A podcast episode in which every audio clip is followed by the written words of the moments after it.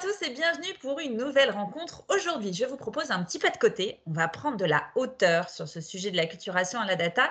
On va prendre de la hauteur avec Hugo Verdi. Il est doctorant en sciences de l'information et de la communication à Bordeaux-Montagne. Bonjour Hugo. Bonjour. Merci d'être avec nous aujourd'hui. Merci à toi. Alors, on a eu l'occasion de se rencontrer euh, grâce à la, magie de LinkedIn euh, pour une raison un peu particulière, c'est que tu travailles en ce moment euh, sur une thèse, donc tu es doctorant, et en fait, dans ce cadre-là, tu m'avais contacté pour qu'on échange. et c'est une thèse à propos de la data literacy à Bordeaux-Montagne. Est-ce que tu peux nous en dire un petit peu plus? En fait, c'est déjà, c'est quoi le, sujet précis de ta thèse? Alors, si on se réfère vraiment tu vois, au titre actuel de ma thèse, c'est data. Ça peut changer? Comment? Ça peut changer? Ça, peut légèrement changer à quelques termes près, mais ce sera toujours le même sujet. D'accord. Euh, si on se réfère vraiment au titre, c'est Data Literacy, nouvelle donne épistémologique et professionnelle. Alors, qu'est-ce que. Vas-y, redis, redis, redis doucement. Nouvelle donne épistémologique et professionnelle. D'accord. Ça veut dire quoi, épistémologique? C'est l'étude des sciences. D'accord. Concrètement, c'est ça. Et euh, dans le cadre justement de ma thèse, moi je m'intéresse à la data literacy, qui est donc cet ensemble de compétences tu vois, qui sont nécessaires à la compréhension et à l'usage critique de la donnée, tu vois, à travers son accès, son interprétation, etc. Mhm. Et mon objectif, en fait, c'est de faire l'inventaire de ce concept euh, à travers bon, donc son épistémologie d'une part, comprendre sa nature, la recontextualiser, et tu vois, d'autre part, euh, comprendre ses applications, euh, notamment, tu vois, à travers les différents curricula qui sont proposés dans le monde, ces applications concrètes. C'est quoi un curricula? Euh, on va, apprendre, plein de mots avec toi aujourd'hui. en fait, c'est le, le pluriel curriculum. C'est en fait tout simplement un, cursus de formation, vraiment un cadre euh, pour, donner, pour donner une formation. Et en l'occurrence, dans la data littératie. Et l'objectif, en fait, au-delà de faire émerger ces connaissances, euh, de mon côté, c'est il y a des objectifs pratiques qui sont recherchés notamment, tu vois, en ce qui concerne des applications vraiment formatives, de, proposer des formations sur ce sujet-là. Donc, si je synthétise, ton objectif, c'est vraiment de réussir à mieux comprendre et faire l'état des lieux et de mieux comprendre ce qu'est la data literacy, avec comme objectif final qui serait de réussir à mieux former les gens à la, data, à la data literacy. Notamment, oui, tout à fait. De manière très. Euh, très, très euh, synthétique, c'est ça. D'accord, ça marche. OK. Et, et, quelle méthode tu utilises pour préparer, euh, pour écrire ta thèse? Alors, moi, je me suis basé en fait sur un énorme, enfin, sur un corpus de base qui comprend plusieurs centaines d'articles Alors, un corpus, c'est quoi? Excuse-moi. Euh, un corpus, en fait, c'est un ensemble, c'est un recueil en fait, euh, de documents. Donc, ça peut être des textes, ça peut être des articles, etc. Et dans mon cas, donc, ce sont des articles scientifiques, des ouvrages de recherche, euh, qui sont à l'ordre de plusieurs centaines, et je combine ça avec d'autres pratiques, la conduite d'entretien notamment, euh, que je fais dans le cadre euh, de faire émerger en fait la culture des données, en tout cas la, traduction française de la littératie, faire émerger cette vision française là. Parce qu'en fait, moi, je possède déjà une, une, matière internationale qui est assez volumineuse. Elle existe en fait, c'est-à-dire qu'à l'international, c'était un sujet qui avait déjà été adressé, mais pas, pas en France. Alors, euh, disons qu'à l'international, c'est visible. Il y, a beaucoup d'articles qui sont produits, euh, beaucoup de recherches, c'est visible. En France, euh, du fait déjà de mes recherches, je sais qu'on en parle. Je sais qu'il y a des spécialités dans l'ensemble des domaines de recherche, mais ce n'est pas aussi visible. Et il est là le souci. Donc le but, moi, c'est de faire un peu émerger tout ça. D'accord, faire cet état des lieux de toutes les ressources aussi disponibles sur, le, sur la thématique. Tout à fait. Alors, on parle de data literacy parce qu'en fait, il y a un vrai sujet déjà de, sémantique. Tu as vu, moi aussi, j'essaie de positionner des mots un peu compliqués. Pourquoi tu as choisi ce mot de data literacy et pas une autre formule? Parce que, euh, en tout cas, dans le monde de l'entreprise, on entend parler d'acculturation à la data, de culture data et data literacy euh, un petit peu moins, mais euh, ça en fait partie aussi. Pourquoi, pourquoi le choix de ce, wording-là? Hmm. En fait, ce qu'il faut vraiment comprendre, c'est que le terme data literacy, tu vois, c'est le terme qui est internationalement employé. Alors, le problème, c'est que c'est pas sans souci. C'est que, tu vois, nous, en tant que public français, on comprend à peu, près ce que c'est une donnée. Hein, c'est pas non plus sans, souci ce côté-là. Mais par contre, quand on parle de littératie, ça parle vraiment à personne. Ce qu'il faut vite resituer, c'est que la littératie, à la base, c'est l'étude de l'écriture et de la lecture, et de comprendre un peu ses impacts, tu vois, sur la cognition humaine, comprendre un peu comment on voit le monde à travers ces deux courants, enfin ces deux euh, objets-là. Donc la littératie, attends, j'essaie de reformuler. La, la, notion de littératie, ça veut dire euh, l'impact de l'écriture et de la lecture sur la pensée. C'est ça? Tout à fait. ça impacte, comment la maîtrise de, de, cette littérature, de cette littératie impacte sur la pensée, c'est ça? Tout à fait. Tout à fait. de manière très, très, très réductive, mais c'est ça. c'est un, un, courant anthropologique qui a vraiment été remis en valeur dans les années 60 hein, par Jacques d'autres auteurs. Mais le problème, tu vois, de ce terme de littératie, c'est que déjà, il est très peu connu. c'est un public assez expert qui le connaît. Et il est souvent traduit par alphabétisation, en fait. Et quand il est associé à un domaine d'études particulier, par exemple, si je te dis média littératie, digital littératie ou data littératie. Ça, on, a déjà entendu, ça, la, digital littératie, la média littératie, c'est vrai. Historiquement, enfin, on n'avait pas encore. Enfin, c'est la dernière étape, c'est la data littératie, c'est ça? On, va dire ça plus ou moins. En tout cas, euh, c'est plus connu. En fait, ça a été beaucoup plus mis en, lumière ces dernières décennies, au contraire de la littératie qui prend vraiment son envol depuis les années 2010 environ. Euh, et en fait, ce qu'il y a, c'est que quand tu associes le terme de littératie à un domaine d'études, euh, en fait, en France, on le traduit par culture. C'est pour ça que tu as normalement, tu entends culture de l'information, culture des médias. Ah c'est vrai, as. Tu vois, c'est comme ça, en fait, qu'il est, souvent traduit. Par contre, tu vois, dans, si on, reste sur le cadre de la data littératie, moi, si j'emploie pas de terme français, euh, c'est que, en fait, il n'y a pas de dénomination véritablement arrêtée, quel que soit le milieu, en fait. J'ai pu trouver, tu vois, culture des données, culture data, data alphabétisation, maîtrise des données, littératie des données. En fait, il y a beaucoup de termes, beaucoup de traductions qui sont employées. Et euh, le problème, en fait, c'est que, en fonction de l'angle d'approche, en fonction de la traduction que tu vas employer, euh, il n'y aura pas la vision qui sera complètement identique. Euh, donc c'est un petit peu compliqué pour moi, tu vois, d'utiliser ces termes-là. Et l'objectif de ma thèse, c'est un peu bah, de, faire la synthèse de tout ça pour essayer de trouver une dénomination qui soit pertinente, si on veut traduire la data littératie en France. C'est intéressant de voir comment le choix des mots peut avoir un, tel impact. Hein. C'est assez, ça donne vraiment un angle de vue sur les choses complètement différentes. Complètement. Alors, je me suis plongée dans des articles que tu as pu écrire. Euh, je me suis accrochée un petit peu hein, parce que c'était ardu, mais c'était absolument passionnant. Euh, et j'en ai ressorti un petit peu quelques idées euh, sur lesquelles je serais intéressée que, que, tu, que tu commentes et que tu parles. la première, c'est sur le fait que l'un des enjeux de la data literacy, c'est un objectif d'empowerment. C'est ce que mhm. tu dis. L'objectif, c'est qu'on ne soit pas seulement des consommateurs euh, de données, mais des consommateurs de données critiques. Euh, et si je reprends la phrase, capables de gérer des traces numériques, de trouver du sens dans la donnée et de prendre des décisions basées sur la donnée. Est-ce que tu peux euh, un petit peu me, raconter le, cheminement de la réflexion? En fait, ce qu'il faut comprendre, déjà, il faut, enfin, je, suis un petit peu obsédé par ça, mais il faut reprendre déjà la base qui est la littératie. La littératie, donc au-delà de cette euh, explication qui est donc cette analyse de la lecture et de l'écriture, en fait, à l'intérieur de la littératie, tu as deux grands courants.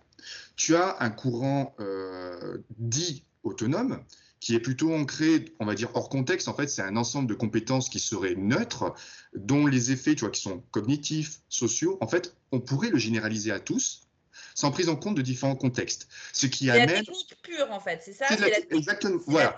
la technique pure hors contexte sociologique, hors sol. Tout à fait. Et en fait, à partir de là, quand tu te bases, quand tu t'ancres vraiment dans cette vision-là, en fait, tu crées, tu fais quoi? En fait, tu fais que créer des, euh, des curriculums, des, des formations euh, qui peuvent être employées à tous si on ne prend pas du tout en compte euh, les spécificités de chacun, le contexte sociologique. Voilà. Et en fait, il y a En fait, on devient un expert de la data euh, mais pas un expert de la data avisé, c'est-à-dire il n'a pas, pas la prise en compte du contexte global dans lequel ça s'inscrit. Voilà, si on reste, tu vois, vraiment cette logique-là, oui, ce serait le cas. Maintenant, tu as un second courant qui a été appelé courant idéologique. Ces deux courants, ils ont été euh, présentés par Brian Street, hein, pour information. Euh, en fait, le second courant, qui serait plutôt idéologique, il prend en compte justement ces pratiques sociales, il prend en compte le contexte. Et à partir de là, en fait, le but, ce n'est plus d'être un simple technicien, c'est de développer euh, de nouvelles compétences sociologiques, des compétences d'esprit critique, en créativité, etc. le but, en fait, euh, si on suit vraiment l'aboutissement euh, de ce parcours-là, euh, c'est d'avoir des compétences vraiment critiques qui permettent vraiment de, prendre en compte la réalité, en fait. La réalité fait de jeux de domination, enfin, tout, le courant sociologique, en fait. Mmh, mmh, mmh. Et le côté empowerment, justement, c'est le fait de comprendre tout ça. C'est le fait d'avoir vraiment un recul critique sur ben, d'où proviennent les données, qu'une donnée n'est pas neutre, elle est construite en fonction d'une vision particulière de logiciel. Les biais qu'il peut avoir, identifier les biais. Tout à fait. Et, Tout à fait. Et, ça, Ouais, ce, qui est, ce qui est assez intéressant, c'est que tu me disais, en fait, il y a aussi un parallèle avec le, le comme l'information, comme tout à l'heure, on parlait de euh, data literacy, média literacy, mais sur ces sujets-là aussi, il y a eu un petit peu la même, euh, la même évolution avec le, sujet de l'information, non? Puisque l'objectif, c'est d'avoir un regard un peu critique sur l'information. Tout à fait. En fait, si tu reprends un petit peu, tu reviens en arrière, alors là, on était sur la donnée, on va revenir sur l'information.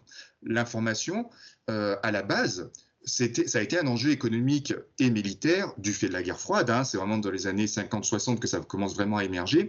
Et il a fallu du temps, en fait, pour qu'on passe vraiment d'applications techniques, de développement de compétences pratiques, à euh, le fait que ce soit reconnu comme un droit humain. En fait, euh, le côté empowerment, il est venu vraiment à la fin des années 90 et début 2000 euh, pour présenter. L'information est devenue un droit humain. Complètement. En fait, je peux même te citer. Officiellement officiellement, en fait, en 2003, ce qu'on appelait la déclaration de Prague, euh, qui a vraiment reconnu en fait l'information literacy, donc la culture de l'information comme un droit humain, euh, la phrase qui a été employée, c'est que euh, l'information literacy, donc la culture des données, est préalable à une pleine participation à la société de l'information et fait partie du droit humain primordial d'apprendre tout au long de la vie. Permet ce, fameux esprit critique, enfin aussi ce recul, quoi. Complètement, complètement. Et tu vois un petit peu des enjeux communs avec ce qu'on voit en ce moment avec la donnée. On parle tellement en ce moment de données personnelles, de, enfin de propriété euh, de, chacun à avoir euh, la propre euh, et pleine propriété de ses données personnelles. Il y a aussi un petit peu ce, lien, on retrouve le même lien qu'avec l'information. Tu penses que ça va peut-être devenir un jour un droit humain? En fait, c'est quasiment déjà le cas. Quand tu regardes, par exemple, tout euh, ce qui a pu être discuté pendant la crise du Covid, même si on y est encore, mais en tout cas, à partir vraiment des années 2020-2021, il y a eu une masse volumineuse de données sur bah, les contaminations, sur le virus, etc., qui, sont propagées à une très grande vitesse. Et la Commission européenne s'est posé la question, euh, bah, de devoir euh, maîtriser ces données-là et in extenso de devoir, tu vois, l'intégrer dans les parcours citoyens.